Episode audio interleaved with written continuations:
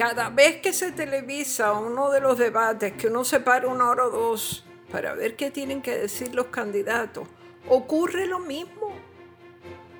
Queda esa sensación de pérdida de tiempo y una frase martillando en la cabeza. ¿Para eso se reunieron? ¿Para eso se enfrentaron a las cámaras y a miles de espectadores? El debate de los candidatos a la alcaldía de San Juan fue, una vez más, la clásica tragedia de Esquilo, los siete contra Tebas. Pero ¿cómo se pueden pasar un debate echando pestes de uno de los contrincantes, en este caso Miguel Romero, desperdiciando esa oportunidad que tienen para lucirse?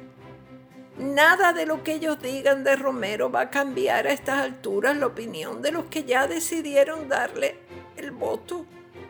Y los que no están decididos se quedan confusos. Están oyendo horrores del candidato del PNP, pero ¿y quién dedicó su tiempo a presentarse como la mejor alternativa?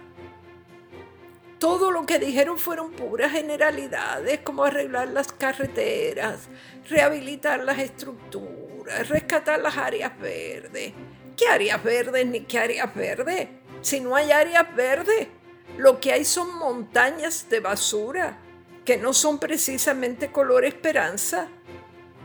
Este lunes en la mañana me acerqué a una ferretería frente al residencial Quintana y debo decir a plena conciencia que ciertas áreas de Cité Soleil, allá en Puerto Príncipe, la capital de Haití, se ven mucho más vivas y arregladitas.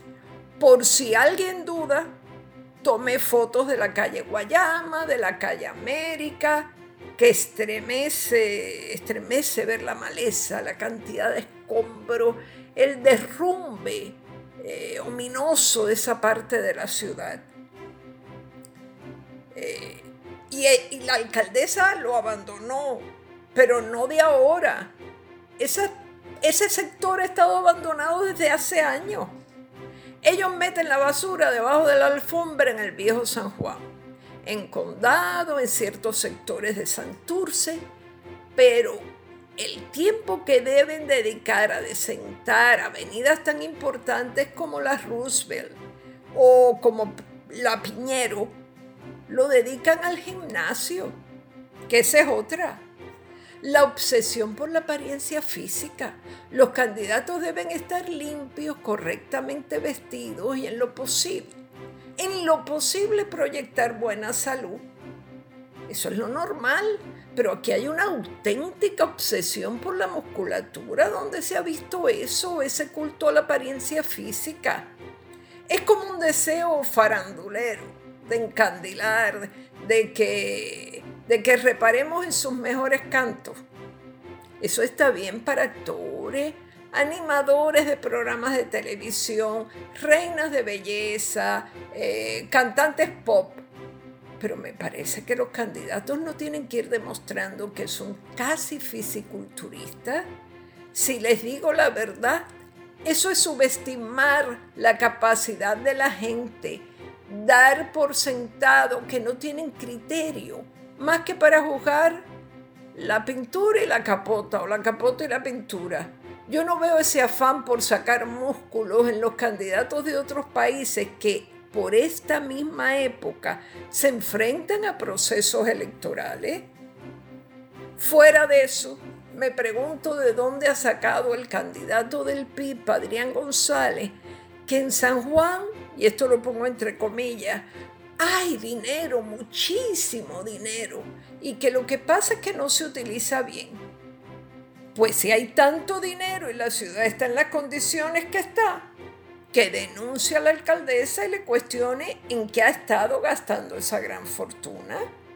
Una cosa, ¿por qué no han salido a relucir los sueldos de los empleados de confianza y el monto de los contratos en el municipio de San Juan? se llevarían muchos una gran sorpresa. A Rosana López le hacían una pregunta que tenía que ver con Manuel Natal y el paraguaso se lo llevaba Miguel Romero.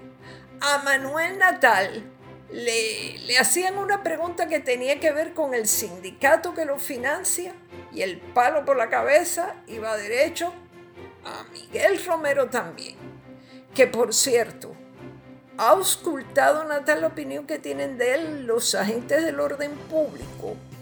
De su boca no ha salido todavía una expresión conciliadora respecto a sus posturas, las mismas que eludió aclarar en el debate recurriendo a la Constitución.